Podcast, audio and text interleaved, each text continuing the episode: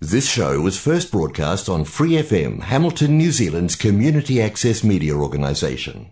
For more information on our lineup of shows and the role we play in the media, visit freefm.org.nz. 怀卡托华人之声，音质天成，悦动人生，伴我随行。怀卡托华人之声，音质天成，乐动人生，伴我随行。 You are listening to Waikato Chinese Voices. Follow our radio, share the world. 您正在收听的是 FM 八十九点零怀卡托华人之声广播电台节目，我们在新西兰为您播音。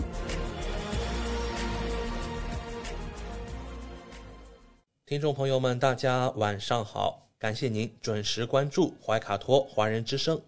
我们的节目正在通过收音机立体声调频 FM 八十九点零和微信公众服务号博雅文创为您并机播出。今晚黄金时段的节目将由我奥斯卡还有我的搭档小峰、轩轩为您带来。首先和您见面的栏目是由中新时报特约播出的读报时间，您将会了解到明天即将出版发行的《中新时报》各个版面的精彩内容。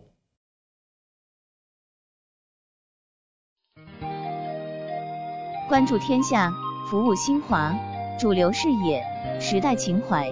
读报时间由中新时报特约播出。周二的中文广播节目，我们首先进入到了由新西兰南北岛全国发行的《中新时报》特约播出的读报时间。主持人小峰和奥斯卡会在这里和听众朋友们分享明天即将出版发行的《中新时报》各个版面的精彩内容。我们首先来关注一下《中新时报》版号一零二新西兰国内新闻。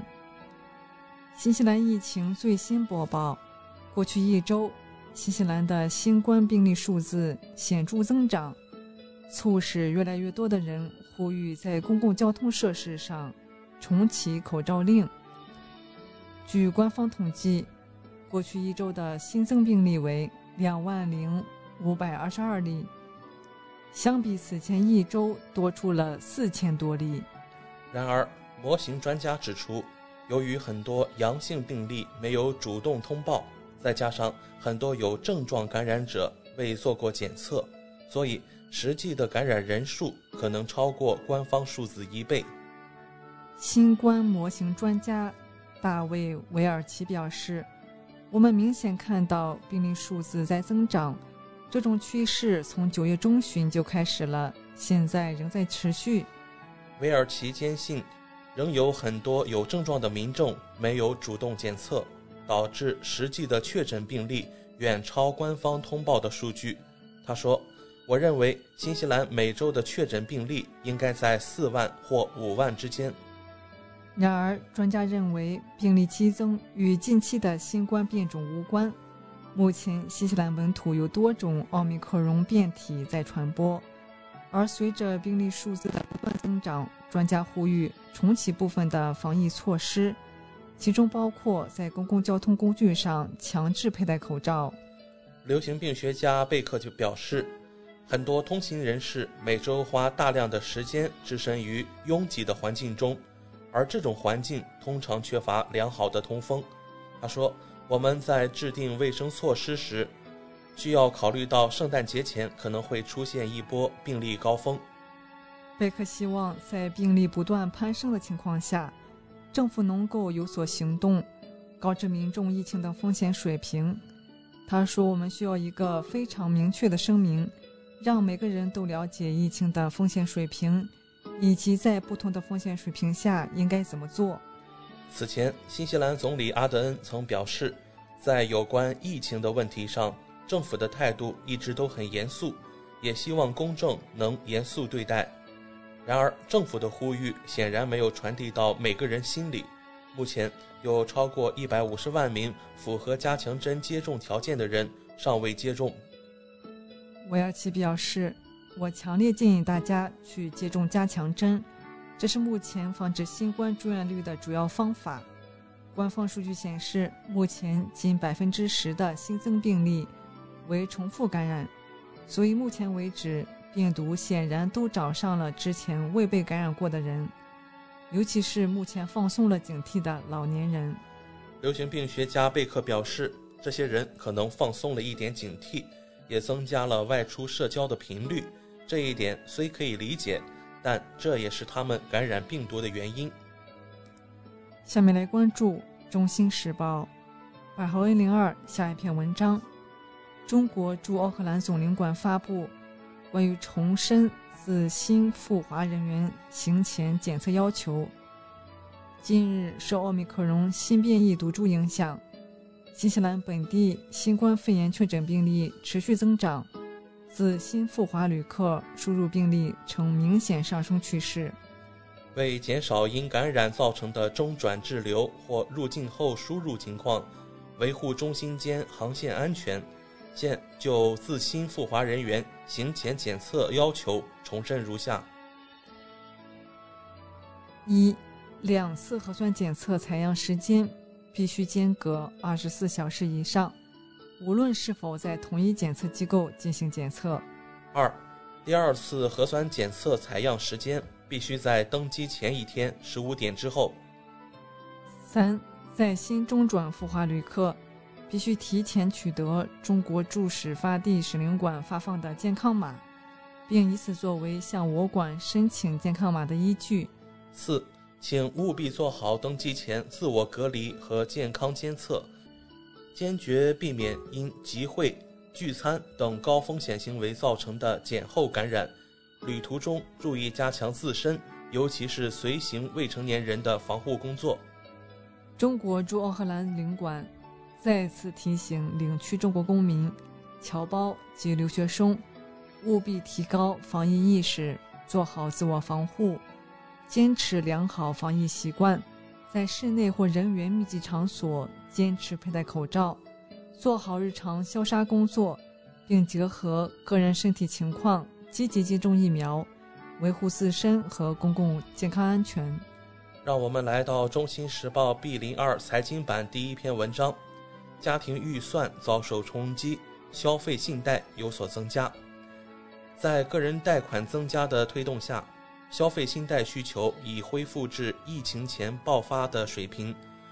新西兰信贷机构的数据显示，九月份新增消费贷款同比增长百分之十八，信用卡申请同比增长百分之三。信贷机构总经理表示，近几个月来。由于家庭应对不断上涨的生活成本，消费者信贷需求出现波动。随着房地产市场的降温，住房贷款有所下降，但个人贷款却有所增加，这可能是家庭面临经济缩紧的迹象。信贷机构总经理称，这反映出人们为维持自己的生活方式而进行借贷。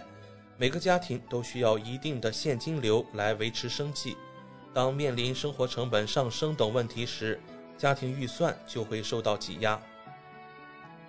家庭正通过个人贷款填补财务缺口。九月逾期还款的情况稳定，百分之十点六的人拖欠还款，这一比例同比增加了百分之二，但环比持平。新西兰人在借贷和管理贷款方面一直很负责任。过去三到五年的拖欠还款率和违约率一直在减少。信贷机构表示，尽管信用卡申请数量增加，但自2019年以来，新西兰拥有活跃信用卡账户的人数下降了三分之一。这是由新西兰年轻人采用先买后付的计划所推动的。下面来关注《中新时报》B 零三留学移民版第一篇文章：惨淡。新的投资移民签证类别只吸引了一名富豪。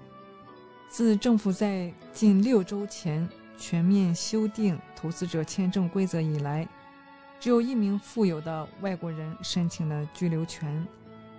移民局负责边境和签证业务的经理说，在新类别下收到的一份申请正在处理中。一位移民律师说，他对迄今为止只有一份申请感到惊讶。考虑到我们有一个多月的时间来提交申请，这有点令人惊讶。但由于这一政策的推出方式以及为其创建的设置，这并不完全出乎意料。他说，全球经济前景可能使潜在的投资者望而却步。申请人必须在三年内投资至少一千五百万纽币。如果资金直接投向新西兰企业，则需要五百万纽币。投资者还必须在四年中在新西兰停留大约四个月。数字会逐渐上升，但并不指望会有波动。这是一个具有挑战性的过程。八月的一份内阁文件显示，政府最初计划将该签证的最低投资额定为两千五百万纽币。他承认，按照国际标准，这是一个很高的门槛。在不熟悉的市场中投资于活跃的资产类别是有风险的。该文件说，我们预计新的积极投资者价值签证的使用率可能低于我们在投资者一和投资者二 签证类别中所经历的兴趣水平，因为作为过渡的一部分，现在只允许投资债券一年。作为对改变签证要求的自然反应，最初的吸收率可能会下降，最低投资门槛的提高也可能会减少申请人的数量。将投资水平降低到一千五百万纽币是正确的决定。进一步降低投资水平可能不会对申请人数产生影响。下面来关注《中新时报》三零二旅游版第一篇文章：新西兰航空公司因机票价格备受批评。新西兰航空公司首席执行官表示，随着越来越多的飞机开始投入使用，机票价格将会下降。这家国有航空公司目前正因其机票价格面临严厉的社会批评。一些乘客表示，票价是疫情前的两到三倍。首席执行官格雷格·弗伦表示，他们预计在未来七个月内将新增六架飞机。他表示，随着飞机数量的增加，机票价格将开始回落。我们仍在尽一切努力尽快恢复产能。与新冠疫情前相比，国内航班机票成本上涨了百分之二十，国际航班机票成本上涨了百分之五十，旅客购买机票的费用是疫情前的两倍或三倍。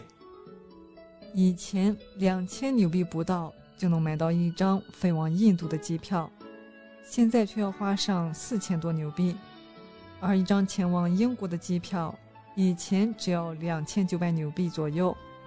现在的票价却在五千纽币到一万三千纽币之间。相关报道说，本周从奥克兰到惠灵顿的往返机票价格为七百纽币。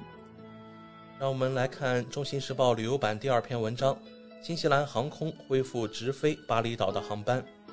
在中断三年之后，新西兰航空公司宣布将恢复直飞巴厘岛的航班。奥克兰和东巴萨之间的航班机票。于十月三十一日开始销售，航班将从二零二三年三月起恢复。新西兰航空公司每周有三次航班往返两地，直飞的为七八七杠九梦想客机。这将是一项季节性服务，从明年三月二十九日到十月二十七日运行。新西兰航空公司表示，它会受到政府和监管部门的批准。让我们来看《中新时报》旅游版第三篇文章：新西兰百岁老人分享自己长寿秘诀，不喝酒，不抽烟，不爱女人。新西兰一位刚刚满一百周岁的老人接受采访，分享了他的三大长寿秘诀：不喝酒，不抽烟，不爱女人。诺曼·约翰逊是一名南塔拉纳基的农民。十月二十四日，他庆祝了自己的一百岁生日。并已经开始期待媒体在他一百一十岁时的采访。他表示，自己长寿的三大秘诀是：不抽烟、不喝酒、不爱女人。此外，吃各种各样的食物，对一切保持感兴趣，拥有良好的免疫系统，也有助于延长他的寿命。我有时会生病，冬天是最糟糕的时候，但到目前为止，我的身体一直在好转。尽管已经一百岁了，诺曼仍然比较灵活。他可以自己走动，自己取邮件，给狗喂食。辅助他的是一根弯曲的金属拐杖。在他九十八岁的时候，他还能自己挤牛奶。诺曼·约翰逊七岁时搬到他现在所在的斯基特路农场，以后就很少离开。十五岁完成了学业后，诺曼通过工作帮助父母还清了农场的抵押贷款。此后，他也一直坚持把农业作为他的生活中心。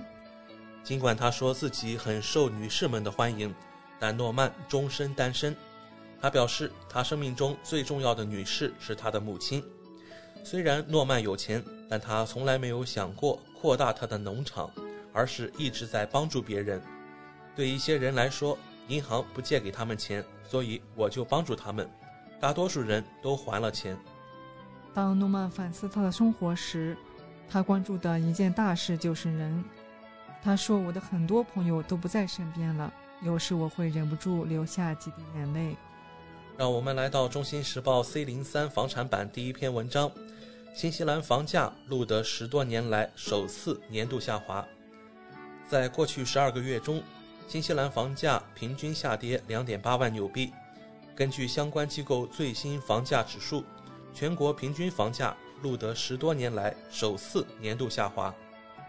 截至十月底，过去一年中全国房价降百分之二点七，至一百点九万纽币，主要因为担心涨息潮持续不停，以打击顽固通胀。新西兰上一次出现房价年度下滑，要追溯到二零一一年七月，当时市场刚刚走出金融危机低迷，即将迎来复苏。此次全国有六大地区出现年度降价，多于九月录得的五个，其中惠灵顿受伤最深，该地区平均房价在十二个月内大幅萎缩百分之十三点一，现为九十四万纽币。而且下降速度并无放缓迹象，仅过去三个月，房价跌幅就达到百分之八点一，较三月峰值降幅更是达到百分之十七。奥克兰同比下降百分之五点五至一百三十九点八万纽币，旺格努伊降百分之四点五至六十三点三万纽币，霍克斯湾降百分之四至八十三点三万纽币。尼尔森降百分之二点九至二十三点二万纽币，丰盛湾降百分之零点二至一百点二万纽币。除了西海岸，全国所有地区房价均出现季度下跌，前者涨百分之二点七至四十一点四万纽币。交易量方面，十月年度成交数据为九万零六百八十七套，低于九月的九万三千八百四十七套。过去十二个月，全国共有两千二百六十五个街区产生交易，其中交割数量不低于二十套的街区仅有九百零五个，低于九月的九百一十四个和三月的一千零一十四个。在上述九百零五个街区中，仅八十八个实现房价季度增长，多达四百四十五个出现房价同比下滑。机构估价主管表示，房价在十月延续下滑趋势，自七月降百分之四点一，自二月峰值降百分之八点六。与此同时，房价下滑正在加速，降幅从三个月前的百分之三点七攀升到十月的百分之四点一，平均房价可能会跌破百万大关。春季一般是新房源大量上市的季节，但在一个供给已经过剩的市场。房源增加只会让问题加剧，利率和生活成本不断攀升，借款人需要接受更高测试利率，导致买家购买力下降，售房周期增加，市场的措施恐慌情绪也在消失。全国十六大地区中，十五地房价出现季度下滑，六地出现同比下滑，惠灵顿继续保持相差表现。而表现最好的地区，则是那些房价偏低的地区。让我们来到《中新时报》文娱版最后一篇文章：盐意料当选2022年新西兰年度鸟类。2022年新西兰年度鸟类大赛十月三十一日公布评选结果，该国濒临灭绝的小型高山鸟类盐意料拔得头筹。年度鸟类大赛是新西兰环保组织森林与鸟类举办的年度评选，旨在提高人们对新西兰鸟类的认识。今年评选活动十月十七日开始，为期两周，吸引众多的新西兰鸟类爱好者参与，收到超过五万张有效选票。严意料因综合得票数最高而夺冠。森林与鸟类组织首席执行官尼古拉托基说：“严意聊的高得票率体现出人们对气候行动的支持。作为新西兰唯一真正的高山鸟类。”盐意料正面临气候变化的威胁，全球变暖使老鼠、白鼬等鸟类捕食者爬得更高，侵入盐意料的高山栖息地。盐意料是一种橄榄色的小鸟，尾巴短粗，腿长，铁钩一样的长爪可以抓住岩石和冰雪。它们生活在新西兰南阿尔卑斯山较高海拔的地区，可在岩石之间跳跃。目前。岩石意料已被新西兰列为濒危物种。以上就是今天读报时间的全部内容。在此，我们也感谢《中新时报》对本节目的大力支持。《中新时报 Asia Pacific Times》，新西兰南北岛全国同步发行。关注天下，服务新华，即刻关注官方微信公众服务号“中新华媒”，在线读报。华语广播、视频报道应有尽有。您关心的时政新闻，您关注的生活爆料，您想知道的商业资讯，您想了解的社会百态，离不开您的《中心时报》。您正在收听的是怀卡托华人之声，调频立体声 FM 八十九点零，这里是新西兰中文广播电台节目。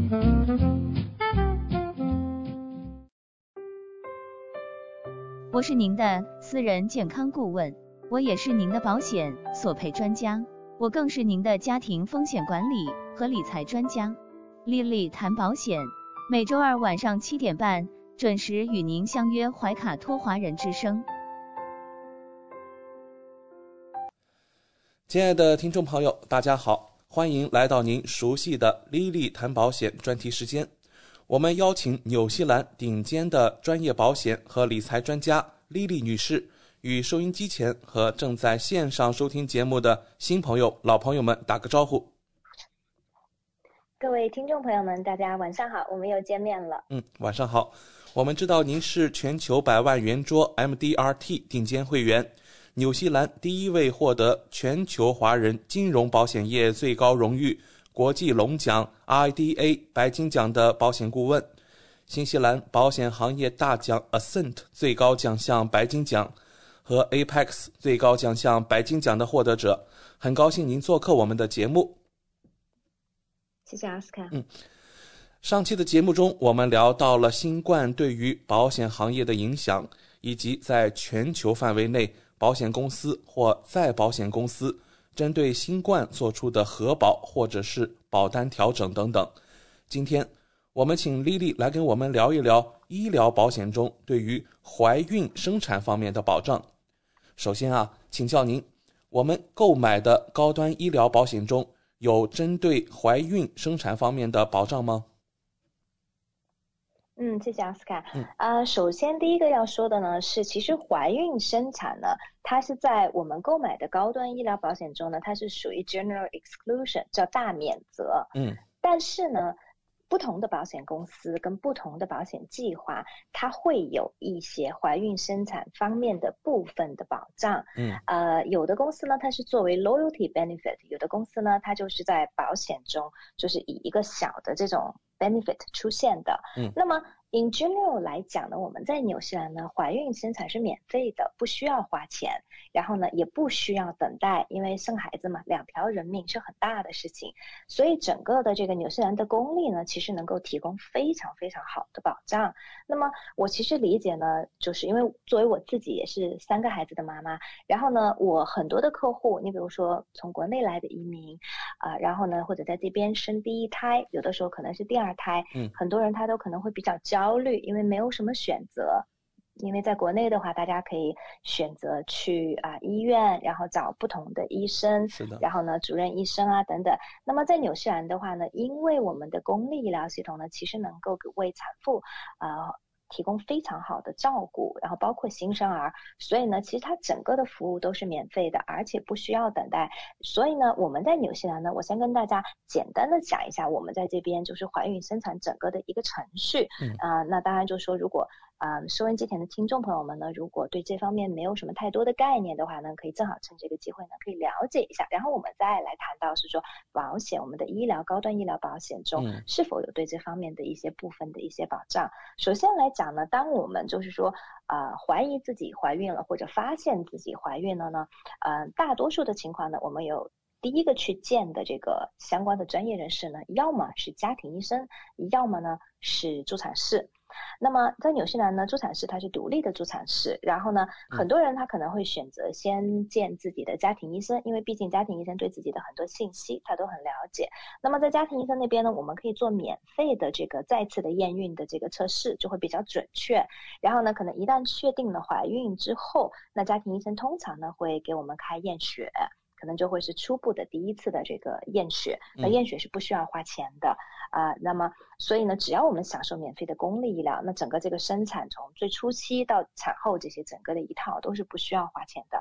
那么我们验血之后的话呢，那当然什么都是正常的话，那家庭医生呢就会建议我们去找这个独立的助产士，找 midwife。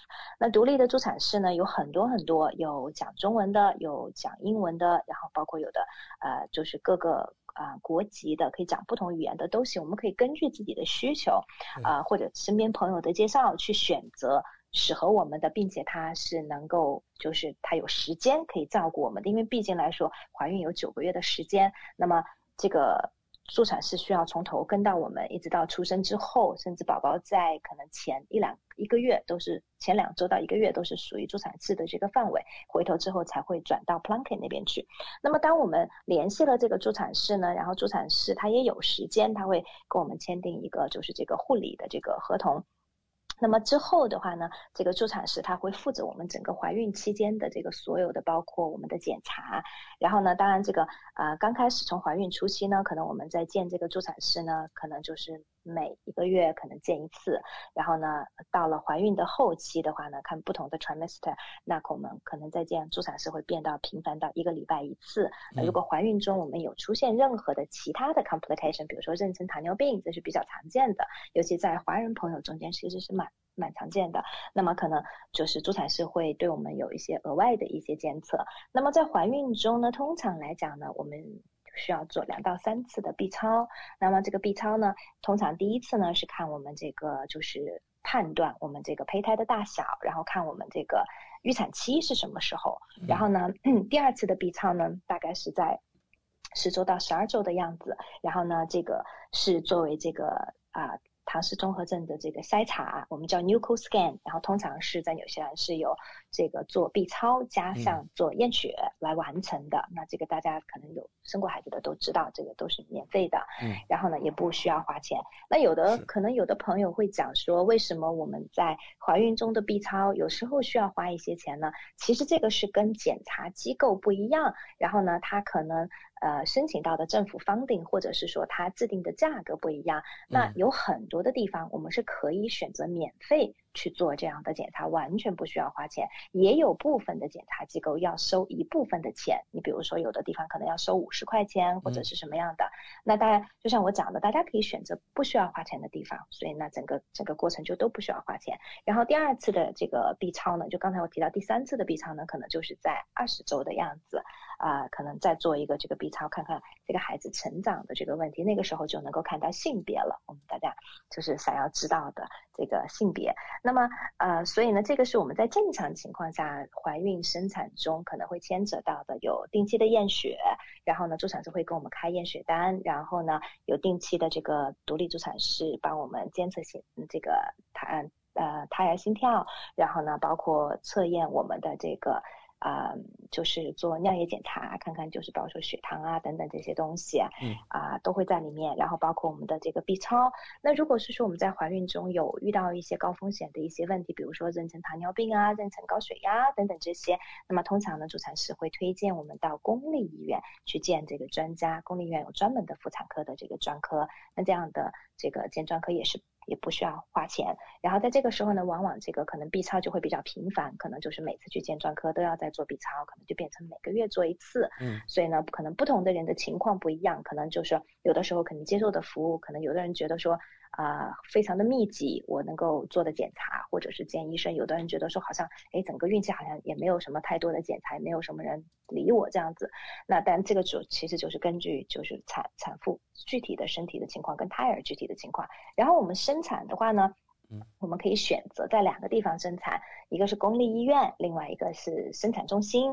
那么这两个呢各有各的优缺点，当然我相信很多人有自己的 preference，有的人选择在家里也可以。那么呃，这个在医院里头呢，那好处呢肯定就是说，因为万一有什么意外的话呢，它可能比较能够快的能够应付。然后呢，在这个生产中心的话呢，环境可能比较 relax 一点，很多人他可能会比较喜欢。那么通常情况下，如果是顺产的情况下呢，在公立医院很快，那公立医院也嗯会让我们转出院转到这个生产中心。然后呢，还有一个我们经常会遇到的一个问题呢，就是我们经常会被问到，我是否可以选择性的剖腹产？很多人会问到。那么呃，我们如果是在公立医院正常生产的话呢，那它这个。呃通常情况下，医生是不会建议我们去选择性的这个剖腹产的。那除非就是说我们在生产中遇到困难，然后呢，或者需要紧急剖腹产这种情况，那正常的情况下都是在鼓励我们顺产。那么这个呢，就是谈到我们整个在这个生产过程中，可能就是说正常的一种情况。那么现在我们来谈谈这个保险里面对这个怀孕生产的这个保障。嗯那么首先来讲呢，刚才我提到了大多数的高端医疗保险，它对于怀孕生产呢，它都是在大免责，因为我们公立医院能够免费提供这方面的保障。因为我们之前在谈到高端医疗保险呢，我们也强调了这一点，就是说我们纽西兰的高端医疗保险，它是建立在公立医疗的基础上的，所以公立医疗能够及时救治的东西呢。呃，我们的医疗保险都会用不上。刚才这我提到的怀孕生产就是其中一个典型的例子。嗯，那么呃，我们的保险中它对怀孕生产会有一些什么样额外的保障呢？第一个就是现在刚才我提到了，很多人呢他会觉得是说我们做 B 超可能会有一些额外的费用，对不对？嗯那么还有一些人呢，我们在就是做这个，就是有的人比如说在做这个。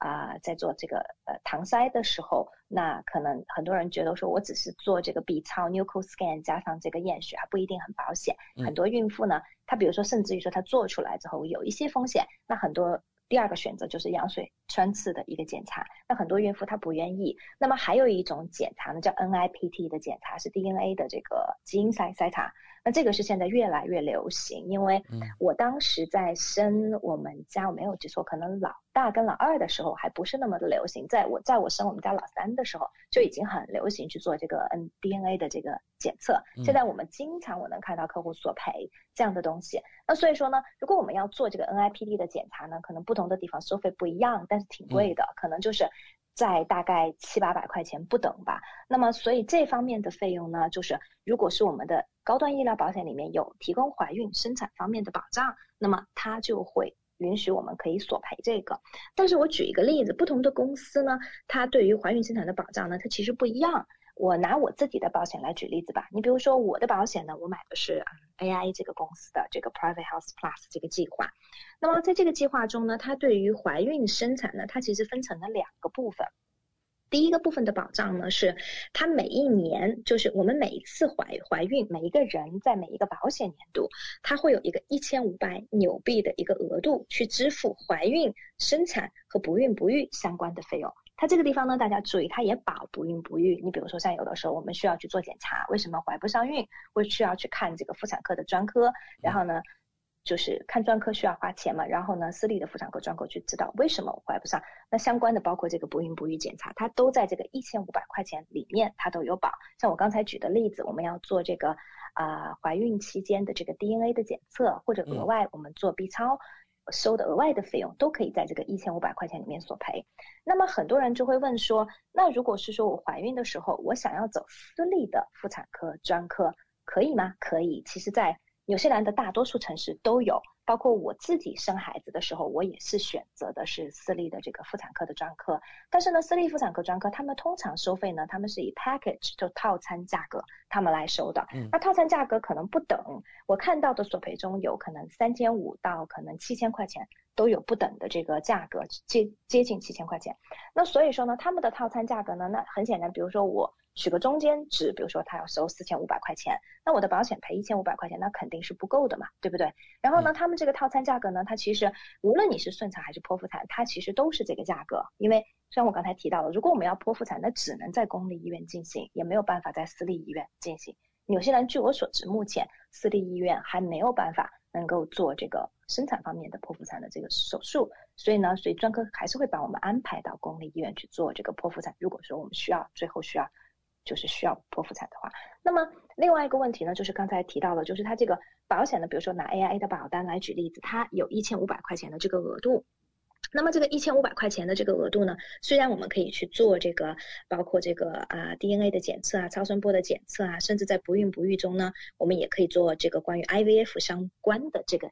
检查，但毕竟呢，它这个额度是比较低的，虽然也没有垫底费，然后呢，它一个保单年，然后呢，一次怀孕我就只有一千五百块钱。那么还有一种情况呢，就是刚才我提到，我们怀孕中有时候会出现一些风险稍微高一点的，比如说高龄产妇，比如说妊娠糖尿病或者妊娠高血压，这些呢，我们都叫做 risk factor，就是叫。High risk 就是风险比较高的这个怀怀孕，如果是这种情况呢，那么 AI 的这个保单呢，医疗保险呢就会再提供额外的两千块钱，在这个怀孕生产方面的。那么我们可以就是用这个两千呢，就是由比如说由 GP 或者我们的专科或者我们的助产士有评估这个怀孕期间呢有任何高风险因素的情况下。刚才我举的例子，比如说妊娠糖尿病啊、妊娠高血压，我们需要进行相关的检查或者治疗，我就会有额外的这个两千块钱。这个两千块钱呢，就是在一个保单年中会有两千块钱。那所以这个两千块钱加上前面的一千五呢，如果我同时符合这个后面的这个条件的话，那我就可以有三千五百块钱。我可以索赔，然后另外一个呢，在 AIA 的这个保单中，它比较好的呢是，如果是说我跨了一个保单年，比如说因为怀孕时间比较长嘛，对不对？有九个月，正好呢，我可能有跨了一个保单年，那我这个两千呢，我就可以索赔两次。所以说呢，最好的情况下的话，客户呢可以索赔拿到了四千加上一千五，可以是到五千五百块钱。所以呢，这个就是说。在很多数的情况下，就够我们去支付这个私立的这个产科方面的这个套餐的价格。但是呢，它有一点，剖腹产它是不包括在内的，所以呢，只就是我们的这个啊专科只要不特地说明这个钱是用作剖腹产的，其实都没有问题，因为。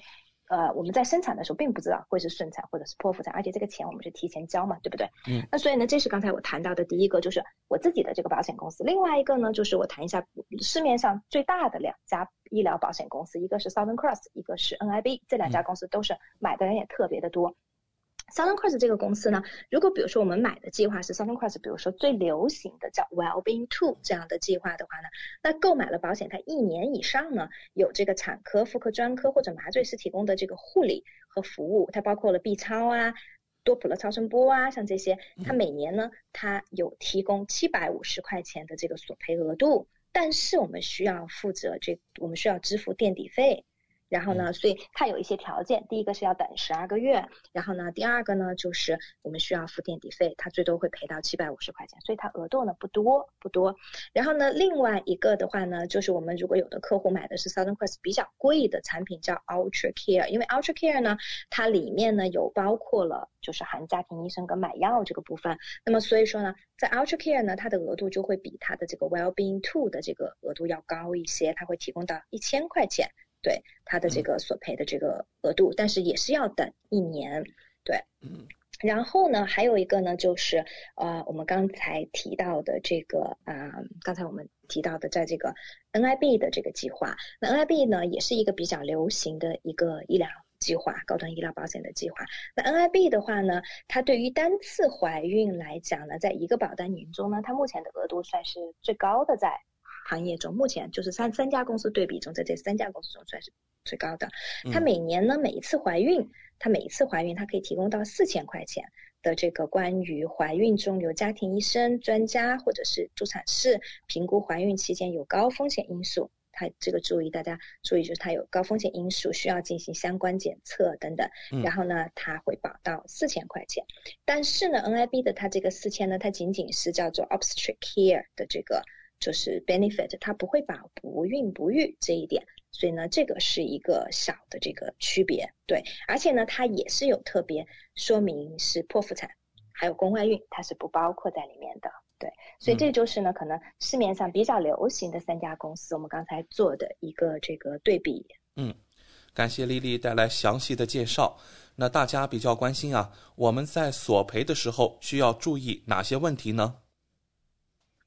嗯，索赔的时候呢，刚才我提到，就是刚才在介绍这个就是这几家保险公司的产品的时候呢，第一个就是不少的公司它都有等待期。然后呢，你比如说刚才我举的例子，AIA 的这个公司呢，一千五百块钱的这个呢，它要购买保险两年以上，两千块钱的这个额度呢是没有任何等待期的。然后 Southern Cross 呢是有一年的等待期。然后呢，呃，NIB 的这个保险呢是要购买完保险以后的这个怀孕，对，就是你不能够是在买保险之前你就怀孕了，所以它要等到购买保险以后。的这个怀孕，然后它才会保。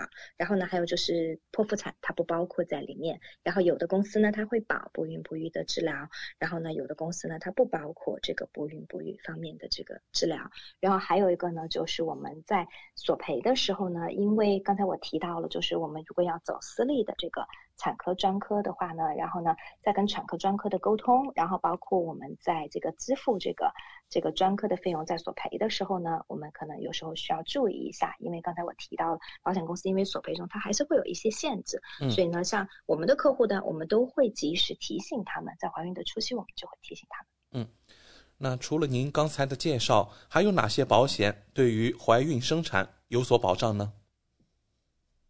嗯，没错，就是怀孕生产呢，因为是个风险很高的事情，对于妇女来讲，那所以说呢，我们经常也会遇到客户会询问，是说，呃，那我们的大病保险会保吗？我们的人寿保险会保吗？嗯，那我们从这个就是 general 的角度来讲呢，那如果我们因为怀孕遇到了，你比如是说很不幸遇到了风险非常大的，然后比如说导致引发其他的并发症去世，那人寿当然是会赔。因为人寿保险它没有这个方面的免责，我们之前已经提到过了。有些人的人寿保险它没有免责，好的人寿保险我是这样，没没有免责，它是真的是非常好非常好的人寿保险。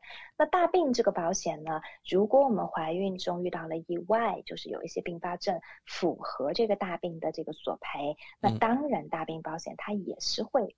赔的，我之前有遇到过，就是呃客户因为怀孕引发的肺动脉高压非常大的这个疾病，最后大病也是有索赔。虽然救治呢是在公立医疗免费进行的救治，可是大病保险呢是正常索赔。大病保险它就是说，只要你符合它的条件，无论是我之前提到过的，我们因为不幸感染了新冠，然后呢进重症监护，或者是我打了疫苗造成了一些，或者因为怀孕造成了。这个严重的一些啊反应，只要达到了它的这个索赔的标准，它都会理赔。另外一个呢，就是我们的大病保险里面呢，有的保险公司呢，它其实里面它有赠送一些保障，怀孕生产方面的保障。我还是拿我自己的保险来举例子，因为这个比比较好举举例子。比如说 AIA 的保险，它里面有赠送叫新生儿保障。新生儿保障呢，就是。它是自动送的，你购买了这个大病呢，它就自动会送。就是说啊，如果是说这个新生儿出生出现了五种中的任何一种。的这个先天性的残疾，那么它就会一次性的理赔。你比如说像兔唇、唐氏综合症、脊柱裂，然后呢失明、完全失明，或者是说缺少就是两个这个啊我们的肢体，包括手或者脚等等这样子。嗯。然后先天性肢体残缺这些，它就是会有新生儿的这个保障里面的这个索赔。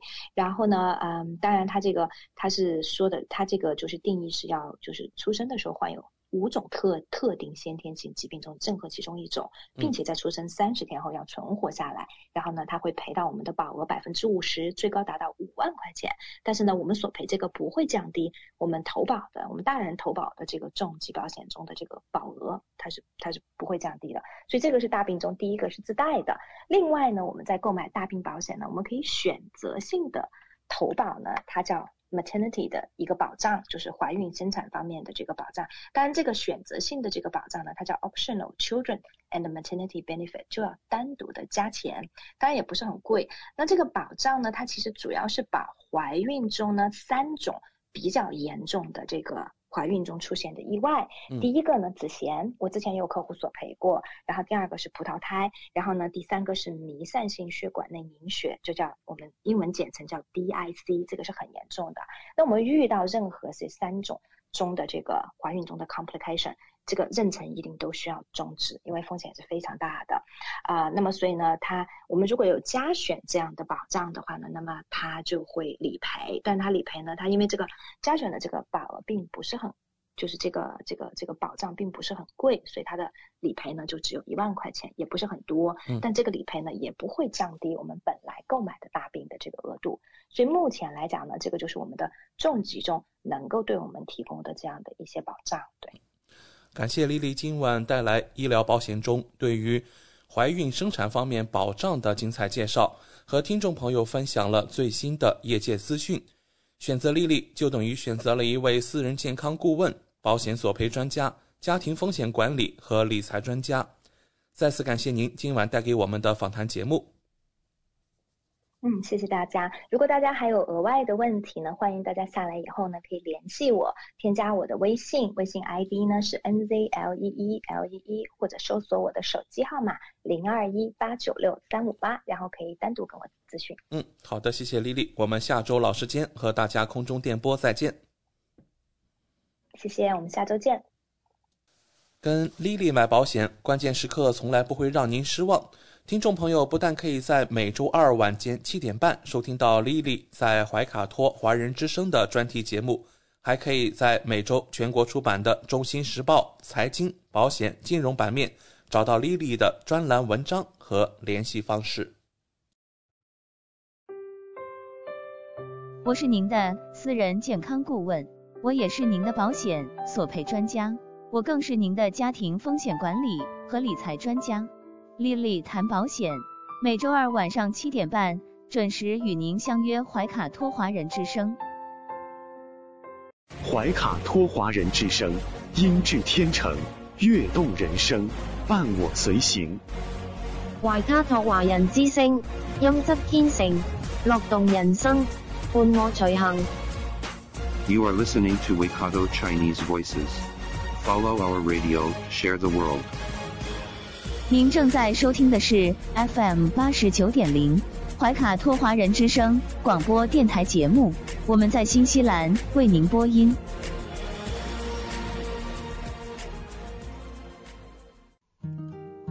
感受东方文化，体验汉语魅力。怀卡托华人之声电台主播轩轩主持，中文了不得，让您足不出户感受地道中文。轻松学汉语，快乐中国行。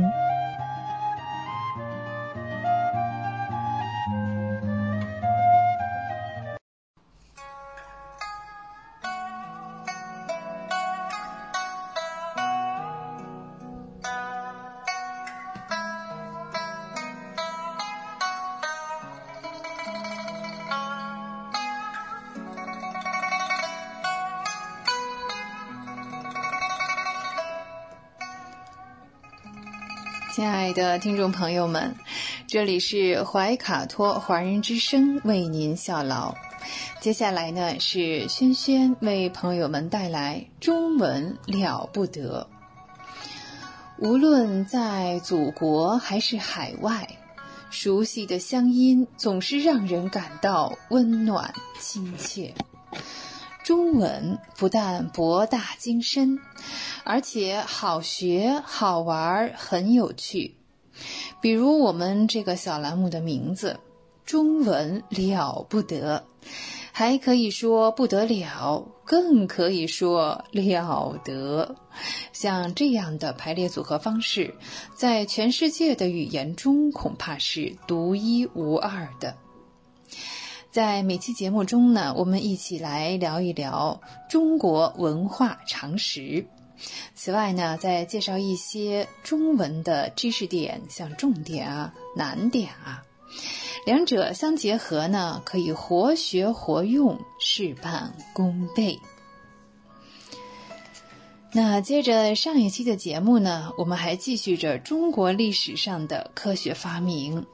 上期节呢，我们聊到了农业生产工具当中的犁，嘿，犁的构造啊，应该说呢，从汉代之后至今呢，基本上没有什么变化，啊，它不需要变化了，这工具已经进化的很完美了。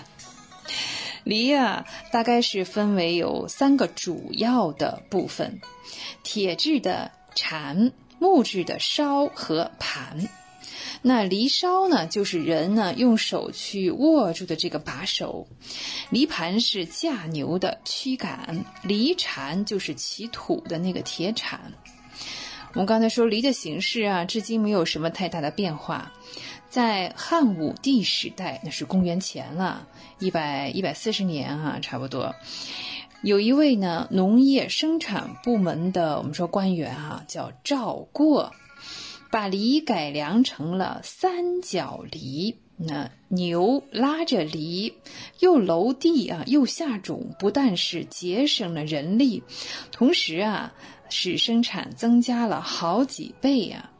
那有人管这种犁呢叫做三角楼，嗯，也有叫这个楼犁啊，或者是楼车，在现今的河北、山东一带哈，还是有保存的一些很多哈。在陕西关中一带也有用四角楼的，那四角楼呢就要再多用一头牛，嗯，耕种呢是非常的方便的。到了公元的。九百九十四年，那是到了宋朝了。现在的安徽，还有河南的东部这些淮河流域啊，当时呢有这个，呃，兽的传染病，就是兽疫啊，正在流行，死掉了许多的耕牛。有人呢，就是为了补足这个劳动力的缺乏，就将犁改成了。踏犁，嗯，可以用脚去踏的，后面是用人踏着，前面呢用人力就能拉动。直到一零零五年，呃，也推广到了像河北各地。犁的作用呢是用来深耕土地的。你像在公元五百年左右，哈，那时候还是六朝时代，我们的祖先已经了解到了。要把这个地爬得松一些、细一些，才能获得更多的收获。这种工具啊，叫做人字耙。一说耙，怎么就想起了这个猪八戒的武器啊？啊，到了后来呢，还有用这个方耙的，在耙地的时候呢，牛在前面，人呢就站在这个耙上，利用体重把这个耙齿啊压深到土地里。六朝时哈，我们知道，呃，这个祖先们总结出来呢，雨季之后啊，土地会变硬，那所以在华北各地哈，都是用这个木木条编成的牢来磨地，然后使这个土地啊松动一些。这种农具也有叫做磨的，好像在北京是叫做盖哈。隋唐之间呢，我们的祖先已经懂得播种之后呢，需要把土呢。略微的压紧，否则啊就是不容易生根。那为了大规模的做压土工作，祖先们呢又发明了滚压这样一种科学理论为基础的叫六轴。呃，六轴呢也叫也有叫路轴的哈。这种农具在华北各地哈，嗯，当时还是普遍应用的。呃，后来解放之后还是很常见啊。在北京呢，嗯，凡是就是用一个，呃，像这个石滚，啊，还有有有的是用两个的，叫蹬子，嗯。另外一种农业工具呢，叫做杵臼，是利用呢表皮的摩擦去茎壳的这样一种农具啊，是去皮去壳用的。在古代哈，杵是一根木杆儿，臼呢，就是地下挖掘的一个坑啊。那以后呢，逐渐的改进，我们这个臼啊就不在地下挖坑了，变成的实质的，而且呢可以搬动哈，在这里用，在那里用。在三千年之前呢，杵臼就改成了叫成对，哎，对，仍旧是用了这个杵臼的原理啊，实际上就是把这个杵也改成了石做的，然后架了起来。之后呢，利用杠杆的原理啊，用人力去踏动啊，这个臼呢就会上下拖动啊，来脱壳脱皮。这样一来哈，工作效率就提高了很多。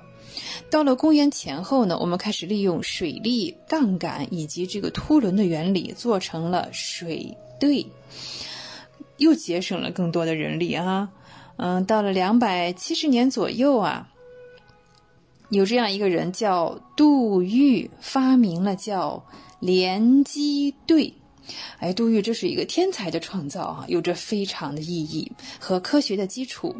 他利用水力啊，机动这个水轮，呃，那轮轴上呢又装着一排这个滚脚不动的横的短木，好似一排排的这个角度不同的这个凸轮一样。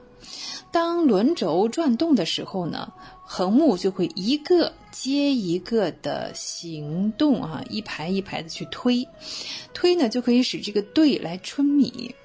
这样的装置哈，可以平均的利用水力，减少消耗，还增加了效率。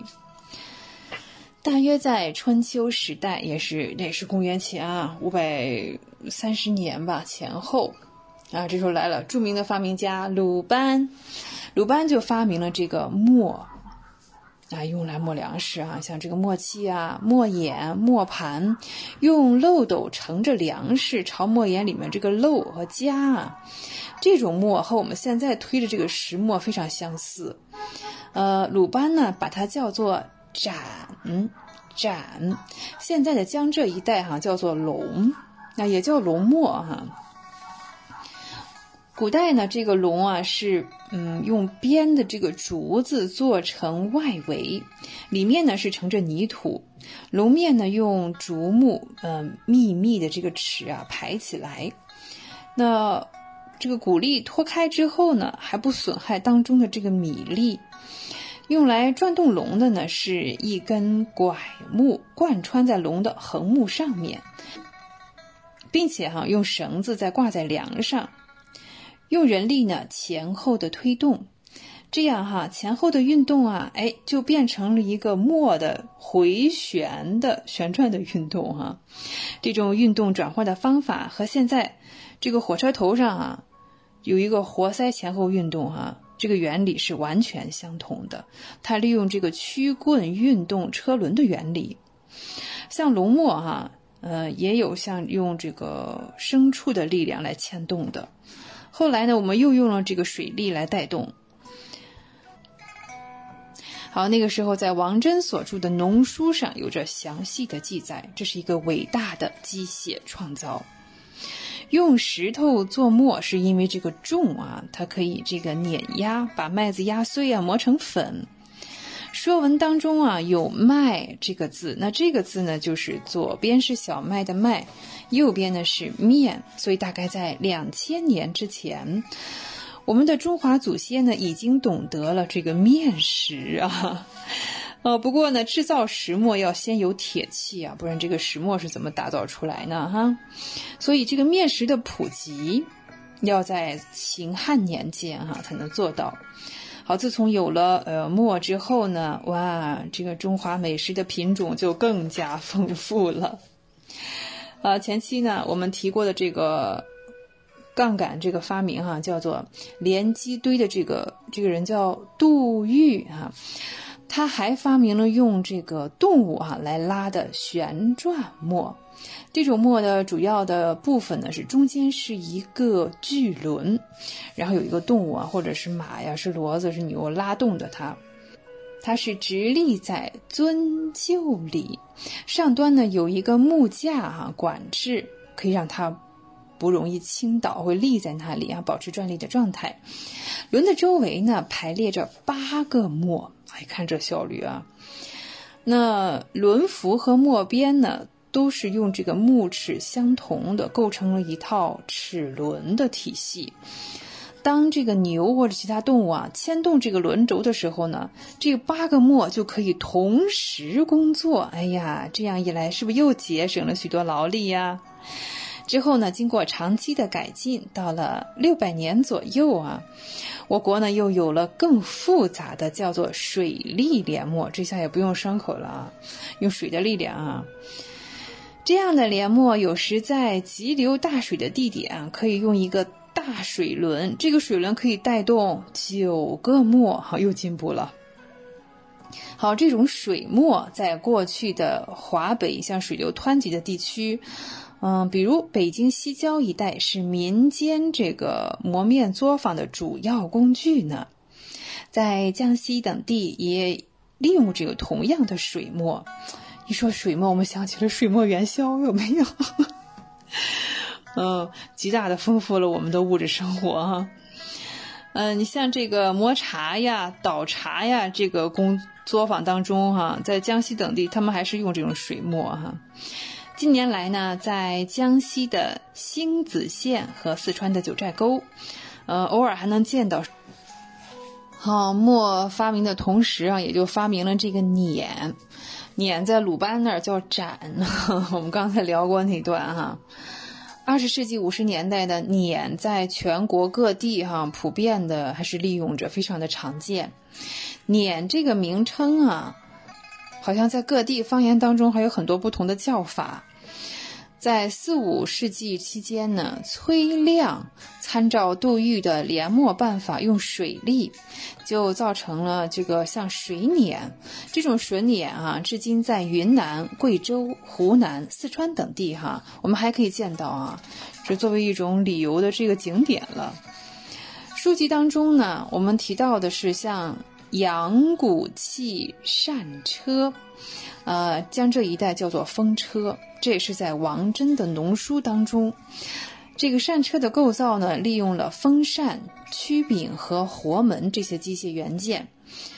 还有一本书啊，《天工开物》啊，那有一幅图就叫做风扇车，当时就叫风车哈。这样的图样和我们现在哈农村过去常见的扇车呢，呃，几乎是没有什么两样的。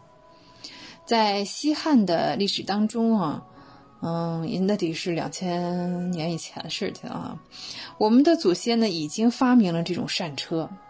那欧洲呢，要到了十三世纪才会利用，还不是一样，就是跟我们这有点类似的，还赶不上我们这个工具哈，比我们晚了一千四百年啊。这饭是怎么吃上的哈？这呀，这欧洲人活下来也不容易。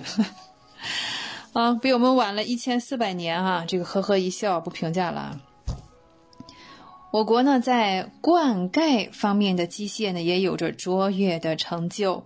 最早呢，大概是叫互斗，传说呢是这个嗯公牛发明的。如果这个传说属实的，那得是三千五百多年以前的事情。这个互斗的互字啊，蛮特别的。它外面呢是户口的户，户口的户下面呢跟着一个斗牛的斗，哎，这个互斗啊，它是符合现代力学上所说的合力与分力的原理。它的用法是用一个柳条编的，或者是呢木头制成的一个斗，在两边呢各连两条绳子，有两个人呢对立拉着这个绳子。同时向同一个方向挥动，哎，把它晃起来，就能把水从低处用斗送到高处的这个田地里面去。在华北一带呢是很通行的。过去呀，在山西的谢州的盐池啊，盐工们也是用这种呃护斗来制盐。在公元前的一千七百年左右。还出现了像节高啊这样一种工具，它据说呢是伊尹发明的。节高是利用了杠杆原理进行取水，还是个取水工具。在井边的大树上，或者是在井边立一个架子，是吧？没有条件可以创造条件吗？然后再横握呃一根杆子，杆的一头呢。嗯，吊一根很长的呃竹竿，可以勾住水桶下到这个垂直的井中。横杆的一头呢，可以系上一块像石头一样的，可以来平衡这个重量。这种呢节高曾经在我国各地农村长期普遍的使用。在西方呢，埃及最早发明，大约呢也是在这个公元前的一千五百多年之后哈，比我国还是晚了两个世纪。桔高的缺点呢，它就是只能取比较浅的水。特别深的这个井水要取的话，还是要用露露。这个辘轳哈，真的是很难考证它到底是什么时候发明的了哈。不过它的记载呢还是蛮多的哈，像王真的农书当中有详细的说明，说是一根很粗很粗的横轴，轴上呢就缠着这个挂水斗用的这个井绳。轴的一头装着个曲柄啊，你看人一转动这个曲柄，整个这个井绳啊就缠上来，或者是放下去，可以用来这个取水。辘轳哈也曾经是我国农村长期普遍使用的。嗯，有过这个这个上山下乡体验的人啊，应该是一点都不陌生啊。这个摇辘轳啊，不是说只要转起来就行，它没那么容易转起来，还需要一定的技巧啊，并不是说放下这个井绳就能把水提上来的啊。好，再说回来哈，我国南方呢，像江苏、浙江、湖南和四川各省，广泛使用的一种工具叫水车啊，灌溉取水用的。这种工具呢，也是在公元的两百三十年到两百四十年，由马钧发明的。在马钧之前，哈，像汉灵帝时期，呃，曾经也有一个叫碧兰做过引水的这种翻车。嗯，至于这个翻车跟现在的水车是什么样，我们暂时还还没有什么考证啊。水车呢，也叫做龙骨或者是翻车，它用齿轮啊和这个搭链的这个原理呢，让它取水。车身呢是狭长的板槽，中间安装一个像链子一样啊这样一个链接，一块一块竖立的木板就是龙骨板，连成一个这个圈儿哈，套着大轴的这样一个齿轮一样。龙骨板的这个宽窄恰好和槽身能够配合起来。只要把板槽的一头放进水里，使用轮轴转动，就能把水从板槽当中啊取上来。那一般呢是靠人呢来踏动啊，这个这个木架下有一个拐木哈，那龙骨板呢就能呃循环不断的把水啊，像水车嘛，就是运上岸呢哈。那龙骨板呢，就能循环不断的将水从低处运到高处。好，好快哈！时间的关系，我们今天的呃文化小常识呢，先分享到这里。好，接下来呢，我们继续我们的中文的小知识。好，我们今天来聊一下呢，中文说起来啊，这个一说这个呃吃饭啊、喝酒啊，就有好多好多的词。特别是在呃喝饮料的时候哈，我们有这样的像斟、酌、饮、抿，好多这样的动词啊，好像看起来差不多，但是其实呢，它是不是完全一样的？既然存在呢，它就是有区别的。我们来看斟，斟啊是像杯子或者是碗里倒，可以是斟酒，也可以斟茶。好。酌，那酌啊，即是饮，啊，嗯，你像独酌，那就是自己跟自己喝呗，是吧？中文当中还有一个词叫斟酌，斟酌那就是仔细的考虑的意思啊。斟酌呢是考虑事情啊，文字呀，哎，是否可行，是否得当啊。比如说，哎呀，这件事情再斟酌一下，不是说我们再喝一杯吧，没有这个意思啊，是我要再考虑考虑哈，先别忙着做决定啊。好，此外呢，我们聊这个饮啊，饮饮料啊，喝的意思。我们经常说牛饮，喝水像牛一样，或者是豪饮，喝的很这个豪豪爽豪放，都是大量的喝的意思啊，大量的喝酒，通常是说喝酒。其他呢还有畅饮，有吧？还有慢饮啊，慢慢的喝；快饮，喝得快。像细水长流，那就是啊，慢慢的喝的意思啊。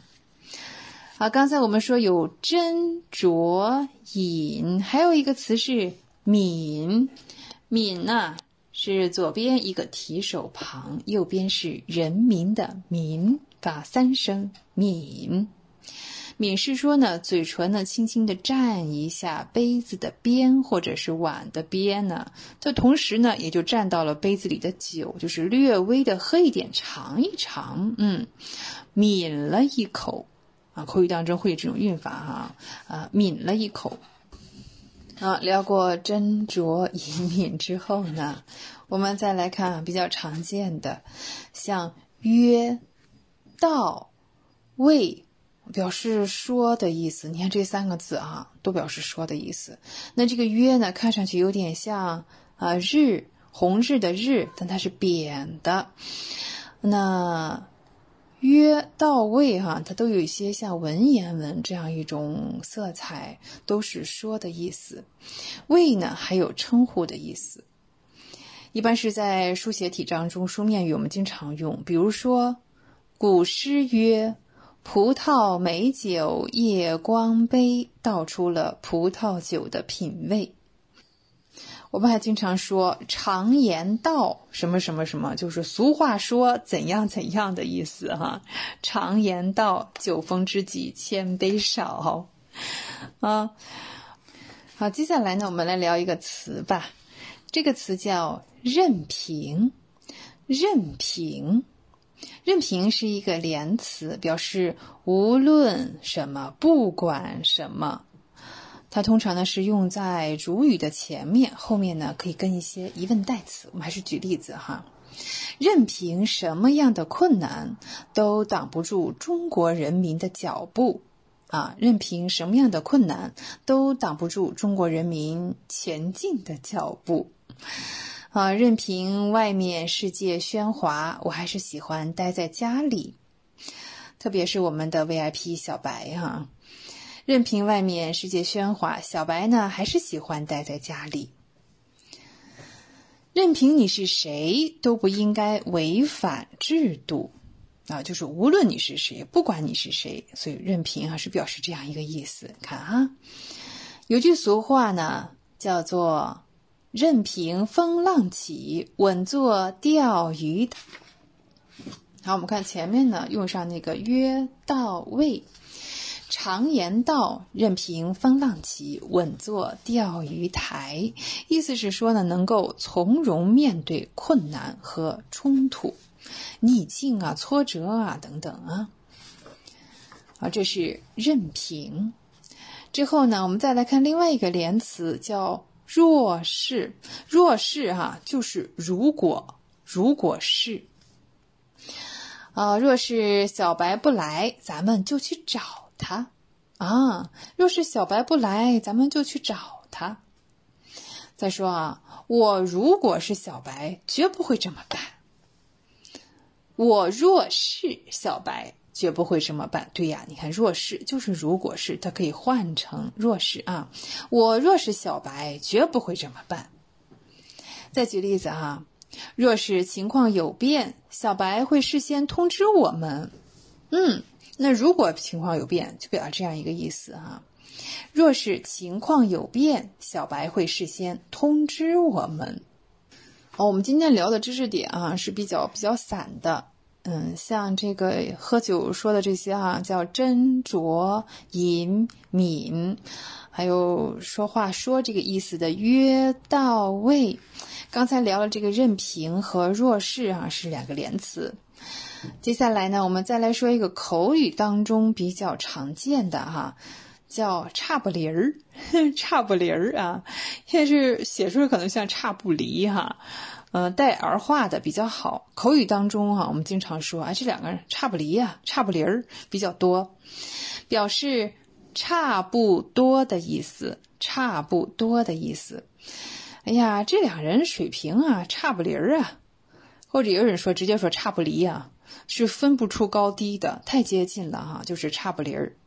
这几种商品的像价格啊、价钱啊、质量都差不离儿，都差不离儿。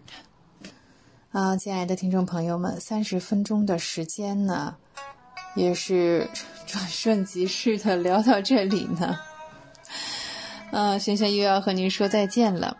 好，无论身在何方，中文了不得，中文不得了，也欢迎您继续收听怀卡托华人之声的其他栏目。下期节目我们再会，再见。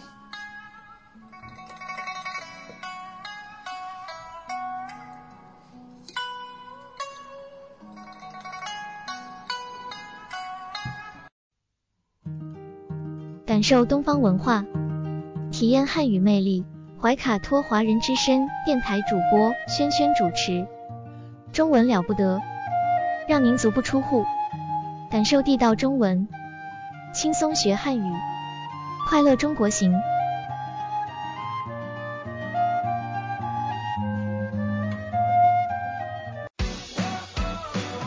中新时报 Asia Pacific Times，新西兰南北岛全国同步发行，关注天下，服务新华。即刻关注官方微信公众服务号“中新华媒”，在线读报、华语广播、视频报道，应有尽有。您关心的时政新闻，您关注的生活爆料，您想知道的商业资讯，您想了解的社会百态，离不开您的《中新时报》。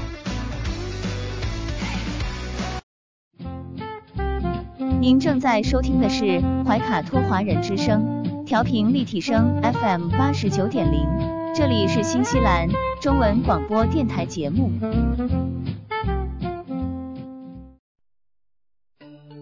知音、知心、知天下，同行、同心、同精彩。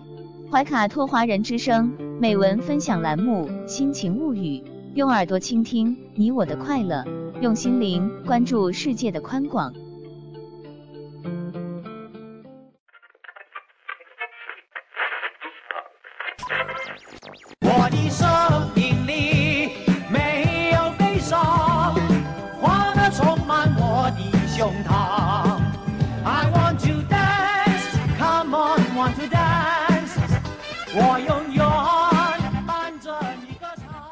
你现在听到的是香港巨星罗文在一九八五年春晚上的表演。I want to dance, come on, want to dance，也成了春晚舞台上唱出的第一句英文歌词。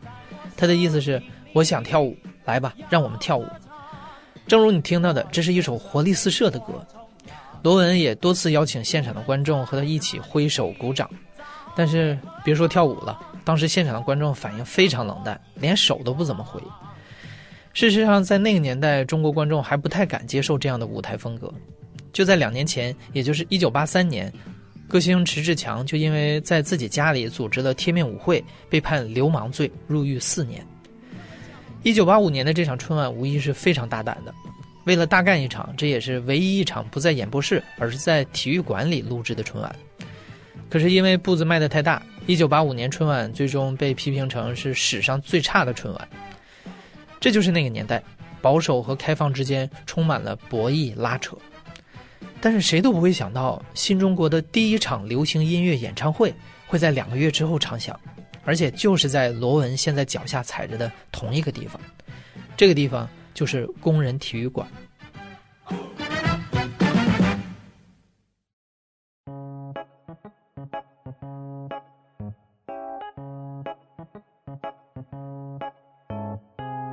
你好，欢迎收听故事 FM，我是艾哲，一个收集故事的人。在这里，我们用你的声音讲述你的故事。没错，今天的节目是关于工体的。你可能会问，我们为什么要听一个体育场的故事呢？这里我得先说明一下啊，实际上工体有好几组建筑群，其中既有工人体育场，也有工人体育馆和游泳场。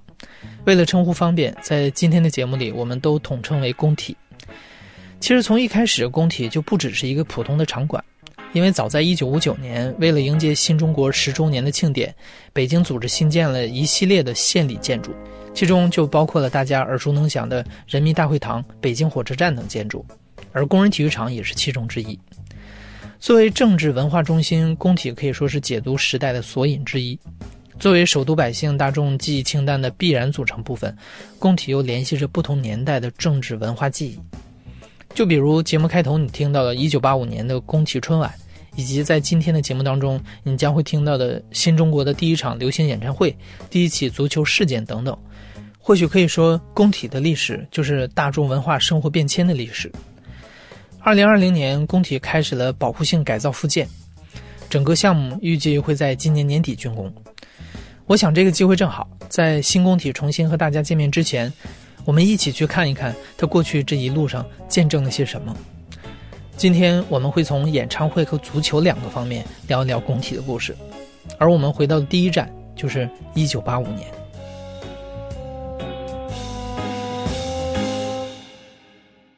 呃，我觉得从音乐领域来说，工人体育场和工人体育馆最有标志性的第一件事就是一九八五年，呃，英国的 Wine 威猛乐队也叫威猛组合吧，当时来北京。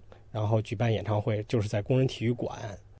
这位是李维，从一九九四年起，他就一直在北京人民广播电台音乐广播工作。他对中国流行音乐的变迁可以说是如数家珍。一九八五年，威猛乐队的工体演唱会可以说是新中国有史以来第一场现代意义上的流行音乐演唱会。而这场横空出世的演唱会到底是什么样的？这场演唱会有给当时的北京观众带来什么样的影响呢？本身作为一个编辑记者和主持人，实际上我也采访了很多音乐界的人，有资历的人，嗯，但实际上我都没有采到几位真正亲历者。因为一九八五年我那时候才十几岁，然后亲历者呢，当时可能也是一种懵懵懂懂状态。因为说石破天惊也好，说这个突如其来也好，就是这么一个在当时欧美乐坛，呃，非常火爆，而且。标志这种流行风向的这么一个英国的组合来中国开演唱会，就是突然的一一件事儿，所以大家都有点懵，有点傻。然后可能他们的记忆也都是这种比较冲击性的，属于神话式的 这种传说式的这种呃历史事件似的啊。真正你说我找谁去印证这个事儿，我觉得现在非常难了。没错，如果要绝对准确的形容这场音乐会，那它首先一定是神秘的。因为那个时候刚开放，媒体资讯不发达，如今能在网上找到的关于这场演唱会的说法也是众说纷纭。想要知道当时发生了什么，除非找到亲历者，但这非常非常难。虽然我们尽力找了，但是，哎，我们还真找到了。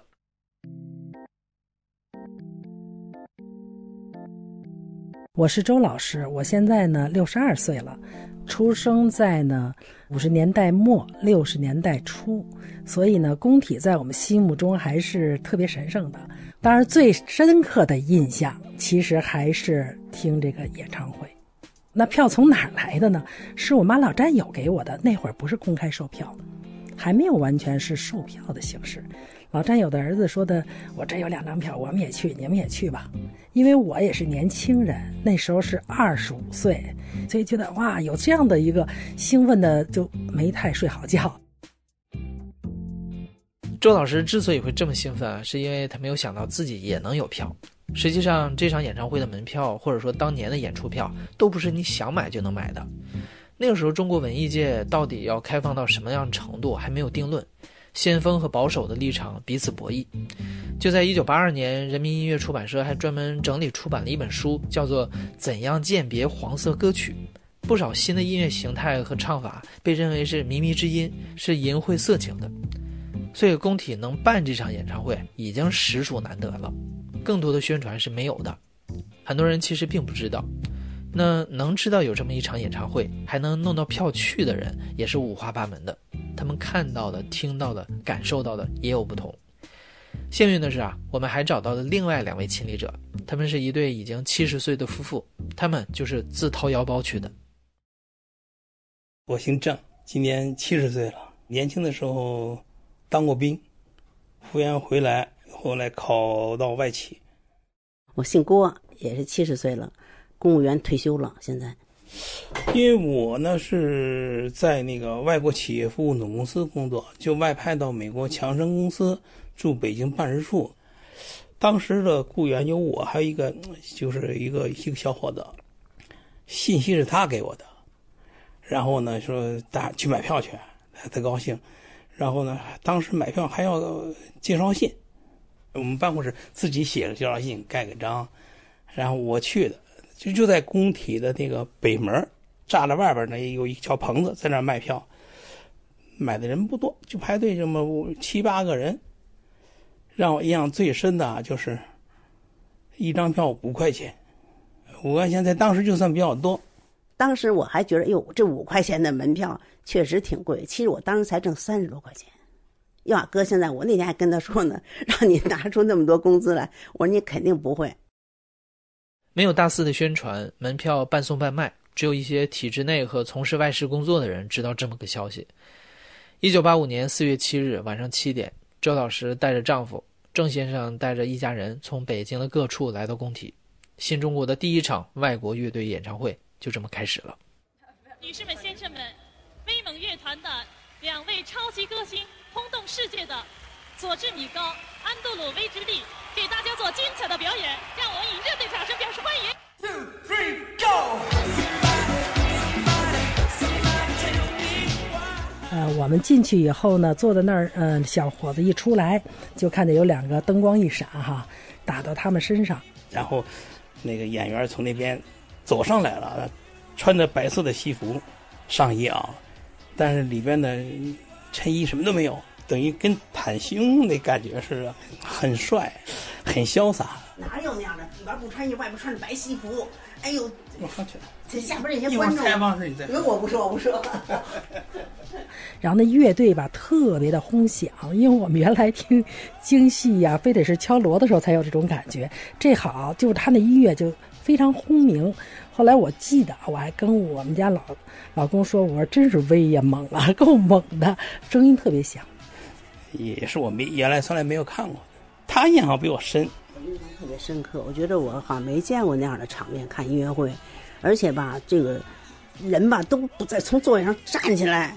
都不是坐在座位上，全都喊完了，打着那个条幅，手里举着条幅，条幅还写着“我爱你”。也许人家有了解这个乐队的啊，我还说哟，我没见过这样那么震撼。而且他们在台上嘛，那电吉他又跳又唱，互动还跟着观众互动。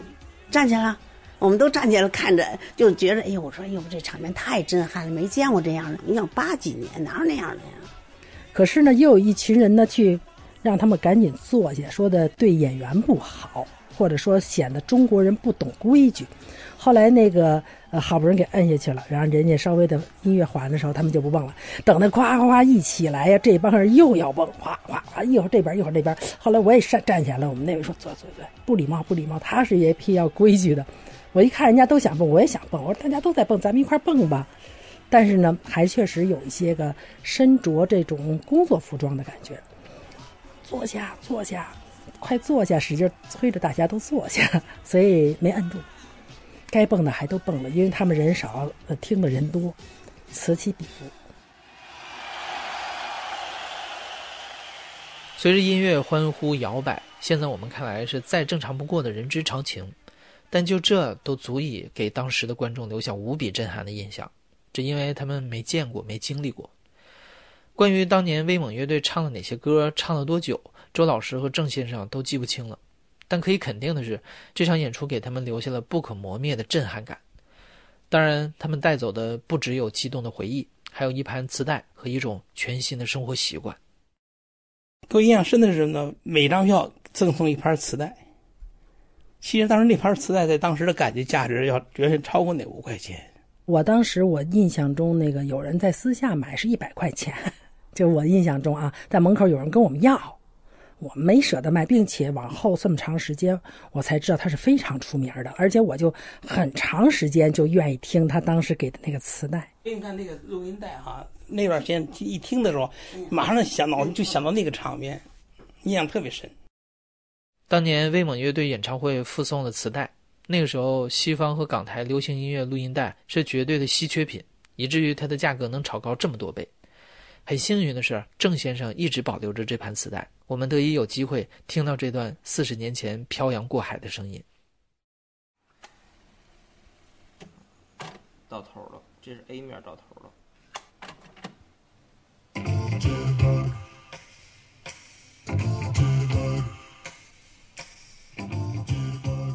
郑先生家里不仅保留着磁带、录音机，还张贴着很多演唱会的海报，这些都是这场近四十年前的演唱会留下的痕迹。你甚至可以说，从那一晚开始，这场演唱会观众们的生活就改变了。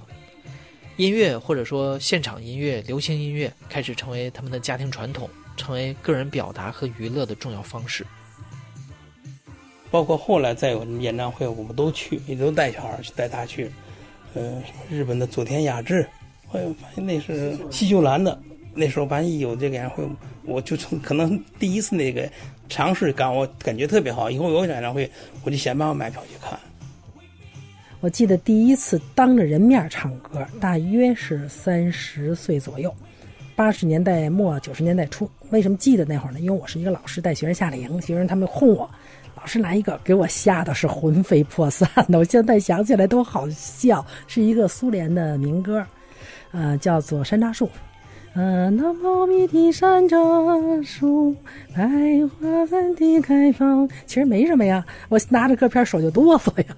那是第一次当着人面唱歌。现在你再叫我在哪哇啦哇啦都敢唱了。那我想可能就是音乐的魅力吧，它就让你慢慢的让全民都开始可以唱歌了。所以这个。他们算是一个中国的，就是大型演唱会的一个起点，就他们俩来，也是一个小小的启发啊，就可以表达，可以用这种方式表达，可以让很多人、更多的人去想怎么来让音乐更深入人心。怎么让音乐更深入人心？周老师的姐姐是学声乐的，是专业的西洋唱法，他们就对此有过争论。事实上，在那个年代，什么才是靡靡之音？什么是真正的好音乐？不只是周老师姐妹在讨论的问题。它是重新走向开放的新社会的议题。请听崔健演唱《一无所有》。我曾经问个不休，你何时跟我走？据说在清除精神污染的运动当中，曾经出台过这么一个规定：三个流行歌手不能同台一起演出。然而，在一九八六年的五月九号。大约一百名的中国大陆歌手同时登上了北京工人体育馆的舞台，其中绝大多数都是流行音乐歌手。他们汇聚在一起，演唱了《让世界充满爱》。崔健第一次上台演唱了《一无所有》。有人说，如果没有这场演出突破文艺禁区，中国摇滚可能还在马克西姆餐厅自娱自乐。工体作为一个向外看的先锋窗口，继续见证着中国流行乐的新时代。而你在节目最开头听到的音乐电台记者和主持人李维，就是在这个时期认识并且爱上流行音乐的。那实际上就是之后的第二年，一九八六年。让世界充满爱，百名歌星公益演唱会吧，那是在工人体育馆。那个对于中国内地的流行音乐史来说，是一个划时代的意义。就是说，很多人认为从一九八六年真正开始是中国内地流行音乐的开篇。呃，那场演唱会，那印象最深的肯定就是崔健唱《一无所有》了。而八六年左右，呃，那个时候大家都是通过，呃，非官方的地下的渠道听到一些港台的那种，呃，歌手的演唱，就是完全是在地下层面的，不能拿到桌面上来说的。然后一九八九年，我谈到就是说，央视也是石破天惊的播出了就是《潮来自台湾的歌》那个音乐专题片儿，啊，一共。播了一二三四，相当于三期，每一期它汇集了那么大概有十来首、二十首当时台湾最流行的流行歌曲。那第一集的第一首就是黄莺莺的《雪在烧》，就是毫无征兆的一下就。把台湾最流行的、最尖端的、顶尖的这些流行歌手，他们的最代表的所谓热门金曲汇集在一块儿，然后电视台一播，而且是央视。你想想，当时在全国，我我觉得我们那一批就是青年人，就看了之后绝对就疯了，嗯，就完真是打开新世界大门。在港台流行唱片工业的黄金时代，央视把《潮》这部音乐片引进了内地。丰富的旋律、明快的节奏以及歌手们鲜明的音乐形象，带给内地乐迷的刺激是全方位的。大家不满足于只能在电视上听到、看到这些影音作品，大众消费流行文化的市场就此打开了，磁带的需求量大增，大到什么程度呢？盗版的磁带开始出现了。苏芮火了，你就极有可能在地摊上买到他的磁带，但是要到很多年之后，你才会意识到，磁带里唱歌的人实际上是那英。当然，人们渴望的不只有磁带，还有演唱会。刚才说八九年，你等于开启了大幕。但是马上到九零年、九一年，就是真正的港台歌手，特别是台湾歌手，就开始频繁的来北京开演唱会了。你像齐秦，最早应该是一九九一年在工人体育馆连开过三场，叫狂飙巡回演唱会。嗯，你现在在一些这个流媒体平台也都能看到，而且你看底下的评价，你会知道那个当时他的乐手的阵容，他当时的演唱的状态，包括曲目的编排。那都是不可再现的，因为他有些乐手都已经过世了，然后像齐秦，他自己的声音已经早已经不在，呃，所以当时九一年，那实际上我们在北京已经能够听到就是最高水准的港台歌手的流行的演唱会，呃，等于齐头并进的把这个港台的流行音乐文化能够带到这个内地，带到北京，大家。确实已经是多方位、多角度的能够感受到这些音乐文化的魅力。经过九十年代的铺垫，公众对于演唱会的形式已经不再陌生，而且当大家熟悉了歌手和他们的作品，就更能参与其中，真正的嗨起来。演唱会这才开始成为北京大众日常文娱生活的一部分。但时代滚滚向前，在往后的几十年里，世界范围内的流行音乐在风格和议题上也在不断变化。演唱会也不再只是用来嗨的，而是有政治的、有商业的、有娱乐的、有深沉的，有普世的议题，也有个性的表达。这个时候，人们像海绵一样迫切地想要汲取更多新鲜的文化，而工体也开始成为大家感受最先锋音乐的重要窗口。有时候走进工体，就像打开盲盒。你甚至都不一定认识举办演唱会的人，比如二零一一年鲍勃迪伦的工体演唱会，对于很多人来说就非常特别。鲍勃迪伦呃演唱会呢是二零一一年，二零一一年的四月六号。然后呢，之前我记得有媒体确实也善意的告诉大家。你熟悉他的歌吗？你熟悉他的作品吗？啊，那个你是不是要提前做一做功课呀？啊，你像我本身当时二零一一年我听鲍勃迪伦并不是特别多，去之前呢我也也没做什么功课，因为我知道做功课也没用，所以就是就是当一个文化的大事儿去现场看一下。那天我记得他舞台也没有任何的舞美和灯光的设计，就是乐队在上面，然后一块儿那个。背景幕布，幕布上打没打什么东西，我现在都没有印象。嗯，，Bob Dylan 就混在那个乐队当中，我是真真找不着他在哪，而且他不站在中间，因为你知道吧？然后整场演唱会他。除了介绍乐手之外，是一句话没说，然后就稀里呼噜、稀里呼噜就唱下去了，真是不好听，呃，真是不好听。哎，如果我是中间走了的话，肯定是有跟我一样中间走了的人。但是这实际上就是鲍勃迪伦的一贯以来的演唱的这种风格，就是说他解构，他把自己的作品解构完后重建，他把一首作品。可能拆得很碎，然后时间拉得很长，不同作品之间可能就无缝衔接，嗯，所以你也不知道他唱的哪首作品。但是还是说回来，如果现在时光机回到当年那个演唱会，我绝对会一直听到最后。在当年，鲍勃迪伦的工体演唱会绝对是一个重要的文化事件，但很多人像李维一样慕名而来，失望而归，其中不乏名人，比如左小诅咒，他是这么评价的。演出跟我想象差不多，甚至更极端，鬼哭狼嚎，不说谢谢，不苛求掌声，充分体现了卓越诗人的尊严。他让我睡了四觉，他成功了。如果不是这样，我会有些失望。时代在变，演唱会也在变。从正经八百的文艺汇演，到让人情不自禁的要跳起来的威猛乐队，再到艰涩的鲍勃迪伦，大众文化的重大变迁都在工体留下了注脚。但是人们不只是因为这些所谓的重大历史事件才记住工体。就在一个月前，我们发布了一个关于工体回忆的征集。看着大家的投稿，你会发现，工体不只是一个高高在上的宏大符号，很多微小生命的感动就在这里连接。它可以和你我有关。你可能很难想象，有一天一位既无背景也无关系的独立音乐人会用众筹的方式登上工体。在演唱会上，那个歌手说了这样一段话：“人活一辈子，如果不能和爱的人在一起，不能做喜欢的事情，肯定不幸福。”台下有一位九零后北漂观众，他叫梁二狗。那个时候，他从大学休学，想创业做自己真正喜欢的事儿。为此，他一度和父母彼此拉黑。歌手的那段话像是对二狗迟来的肯定，在工体现场爆发出了巨大欢呼声当中，二狗知道自己不是一个人，他们终将走上自己的路。后来，二狗创业，跌跌撞撞当中，也就有了现在北京最有名的酒吧之一——跳海酒馆。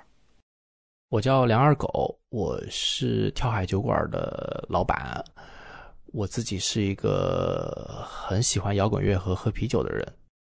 我真正看他的演出，其实就是看工体那一场了。那是第一次看他的演出。他是逐渐的从那种一个人演 live house 小酒吧，到后来真的有一天，我记得是就是一五年的那个时候嘛，呃，开始去做全国体育馆的巡演。他是有激励到我的。他就算退学，他就算穷了很多年。他还是能给给家人一个交代，给周围的兄弟或者朋友一个交代。因为工体其实大家知道是中国摇滚乐一个非常具有代表性的一个场所。首先推荐八六年的工体演唱会，就其实是事实意义上的一个中国摇滚乐的开端。然后谁去工体也能意味着就是你的这个能量其实是到了。然后那一天就是六月底嘛，我记得那一天。然后他们乐队所有的家属全部请过来，就他们的父亲、母亲、孩子、伴侣这些全部请过来。我记得到最后他在台上讲，他说他的爸爸妈妈也来了，他的父亲母亲是第一次看他演出，这么多年来他的父亲母亲并不知道他在做什么事情。他说今天把你们请过来是让想让你们看到。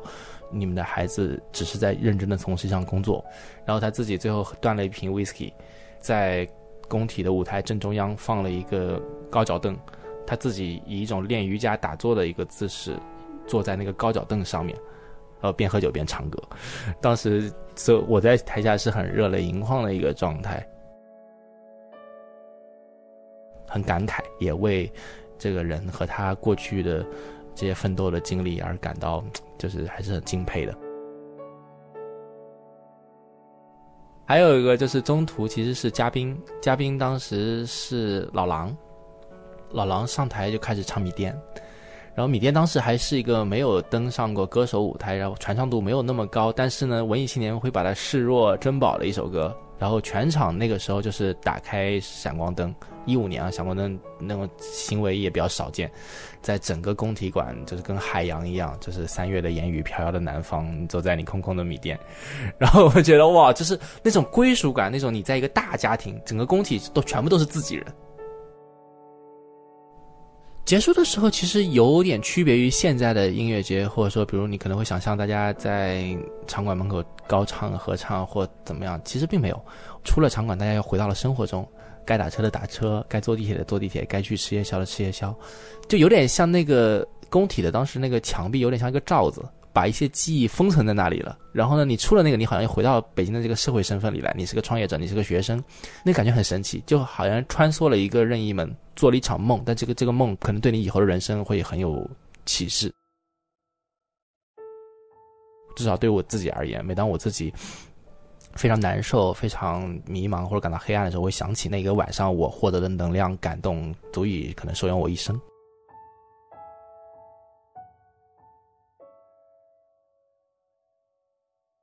这或许不是工体史上最重要的演出，但对于梁二狗来说，它非常珍贵。从无到有，到百花齐放；从县里建筑到普通人的记忆结界，每个时代工体都在突破着、更新着。而这也和工体另外两个充满朝气的标签不谋而合：足球和夜生活。说到北京夜生活，肯定不能绕开工体。这自然是因为工体也是球赛的圣地，赢了球迷要喝酒，输了球迷也要喝酒。而北京或者说中国的足球和球迷文化也和演唱会一样，在八十年代经历了激烈的变化。巧合的是啊，足球的故事也要从一九八五年说起。那一年在工体进行了世界杯亚洲区外围赛，所有人都觉得中国队胜利是毫无悬念的。然而，最终国足以一比二输掉了比赛，现场上万名的球迷难以接受。根据当时新华社的消息，有球迷闹事起哄，扔塑料汽水瓶，袭击外国人和过往车辆，一百多名肇事者被拘留。这是中国的第一起球迷骚乱事件。对此，路透社发布了一条耐人寻味的评论：“中国已开始融入现代生活的潮流。”那个时候是八零年代中。这位是 Lisa，一位二十多年的资深女性球迷，她对足球、对工体都有很深入的了解。她专门开了一档播客讲工体往事。就是早期的这种球迷文化，还是它还有其实有很多的背景的原因嘛。其实那个时候，你还是在一个改革开放的一个前期，然后就是整个社会就是有经济上会有一些波动，大家会把足球当做一个出口。没错，在那样一个万物待兴的时代，工体的球赛和球迷骚乱背后，既有竞技体育的激情，也有民族荣誉，还有变革年代的时代情绪。不过，从那个时候开始，承接着改革开放的逻辑，中国足球和演唱会一样，也经历着不断成熟的转变。尤其是到了九十年代，中国终于有了自己的足球职业联赛。当球赛越来越成熟的时候，真正成建制的球迷组织和球迷文化才得以诞生。九四年，这个中国有了职业联赛嘛？其实，在之前是没有的，没有这种固定的比赛的。它相当于就是十几个城市都会，呃，每周会有一场比赛，然后。对于球迷来说，这个比赛日是很重要的，相当于他们的节日一样。他们会有一种这种固定的时间，然后固定的场合，就是球场嘛，然后聚在一起，这样就很容易形成球迷文化，会有形成一个球迷的群体。我刚才也说，九四年我们国家开始有这个职业联赛，北京国安是九二年成立的。它一有这个联赛之后，它就是在这个顶级联赛里面，首都的球队嘛。其实我刚来北京，或者是来北京之前，对北京球迷的印象并不是特别好。国骂嘛，就是可能最多人同时骂国骂的一个地方，可能就是工体，就五六万人一起 一起骂杀逼，然后什么的。然后就是当时我就是想，如果我有带小朋友，肯定不希望他能在这样的一个环境里。但是我也说过，其实国外球迷也是这样的，就是他们也会一起骂脏话呀什么的。但是确实这些年有很大的变化，就是有北京政府这边也有一些努力，他们就什么叫什么北京精神文明办呀，然后有那个阿姨举那个什么小旗子呀，什么文明观赛啊什么的。然后另一方面，我觉得球迷也成长了，就是球迷说他也不希望我们代表的形象给人是太负面的。然后现在的那个北京球迷的组织也越来越有规矩。他们都会有自己的服装，统一的着装，统一的座位，就是在某个组织，他会包一个看台。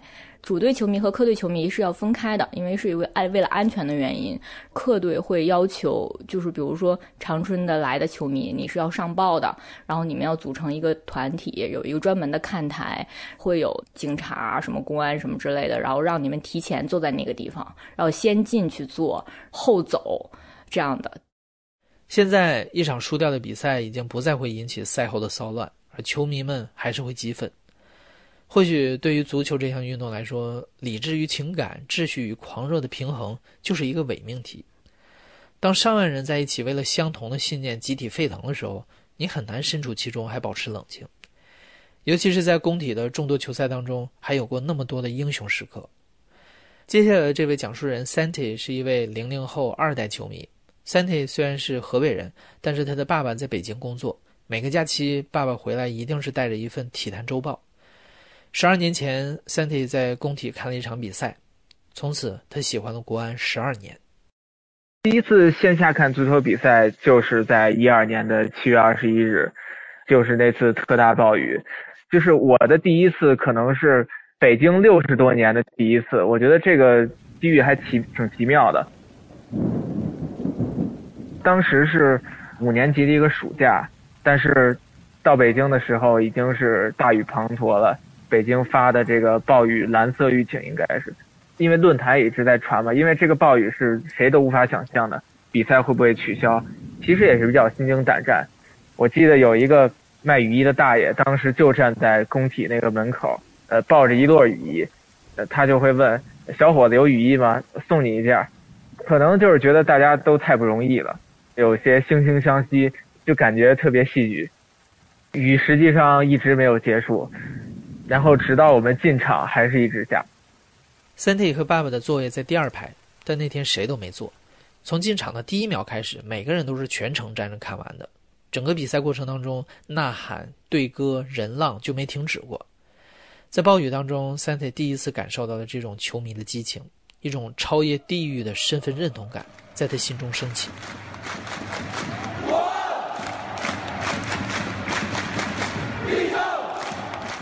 工体算是中国最恐怖的主场之一嘛，就是说国安球迷给客队的威势是非常大的，就是他们会用不停的用人人浪，球迷不停的起落起落起落，然后国安有那种死忠看台，比如御林军看台，很多男性球迷就会赤腹上阵，我记得以前也有敲鼓的，然后会做一面非常大的旗子。每个球迷都用手顶着，在工体其实喊的最多的口号是有两句。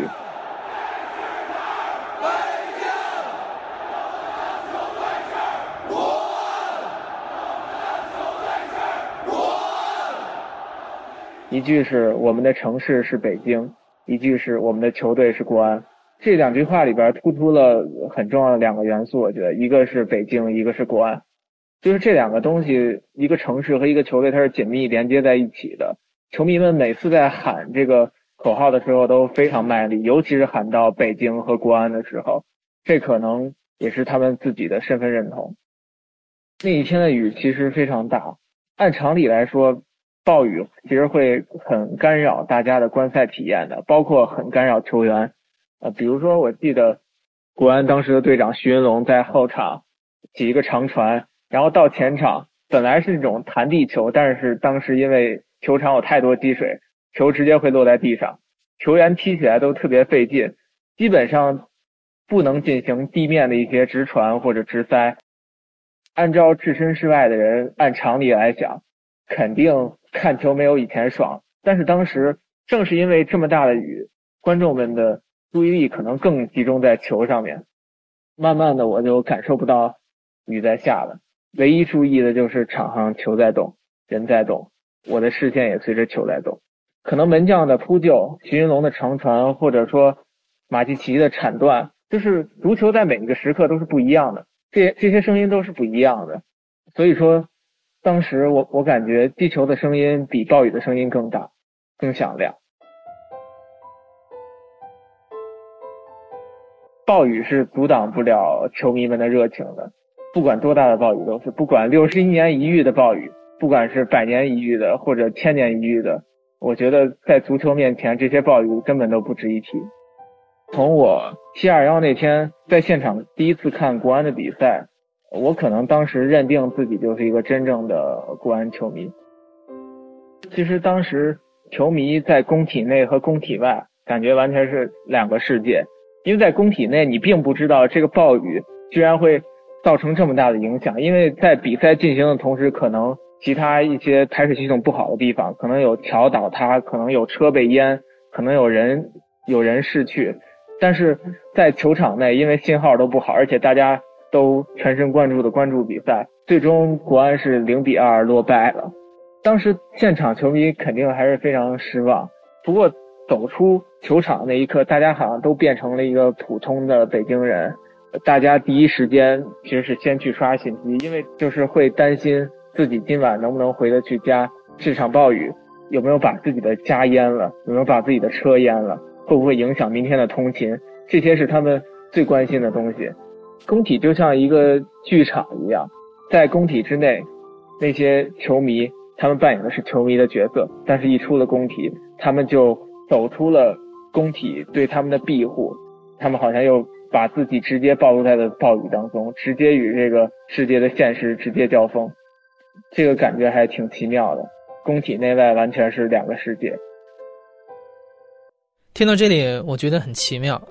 梁二狗和三体并不认识彼此，但他们都把工体看作是一个结界，它封存着时代记忆，也庇护着青春的热情和浪漫。二零二零年，工体开始保护性的改造复建。刚拆的时候，三 T 还特意去了工体，想见见它最后的样子。但因为疫情，工体都已经封住了。不过，整个工体改造复建项目预计将在今年年底竣工验收，明年初也就具备举办赛事的条件了。作为一种传承，新工体为国安铁杆球迷预留了超大的北看台，期待北京国安能早日回归工体，也期待更加先锋、新潮、多元的文体活动能在新工体展开。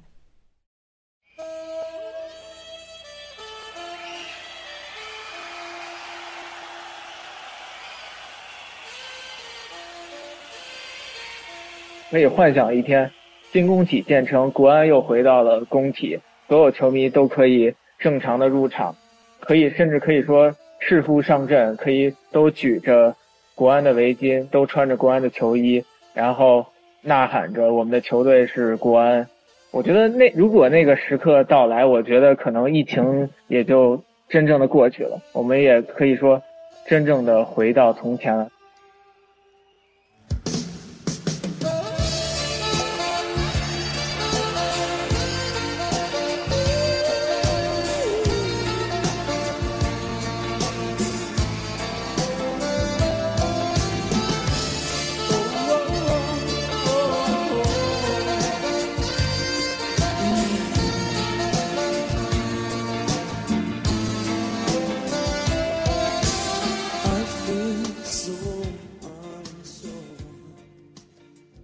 现在正在收听的是《亲历者自述》的声音节目《故事 FM》，我是主播艾哲。本期节目由林峰制作，声音设计桑泉，混音桑泉。另外还要感谢丁小桃介绍周老师、郑先生和他的爱人给我们认识。感谢你的收听，咱们下期再见。好了，各位亲爱的听众，时间快要九点钟了，我们今晚黄金时段的节目也将告一段落。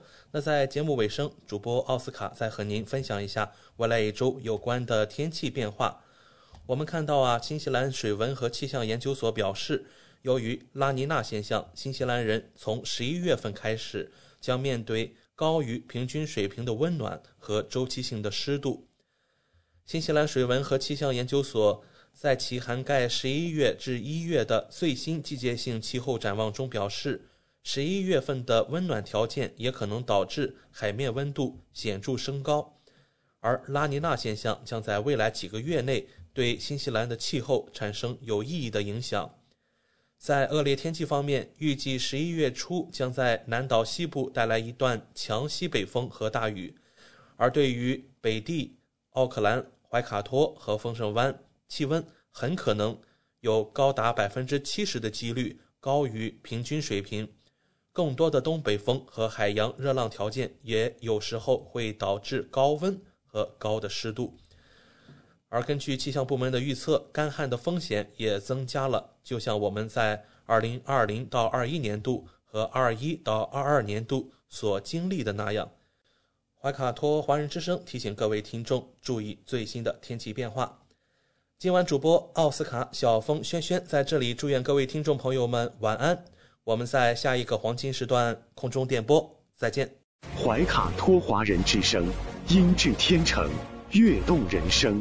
伴我随行。怀卡托华人之声，音质天成，乐动人生，伴我随行。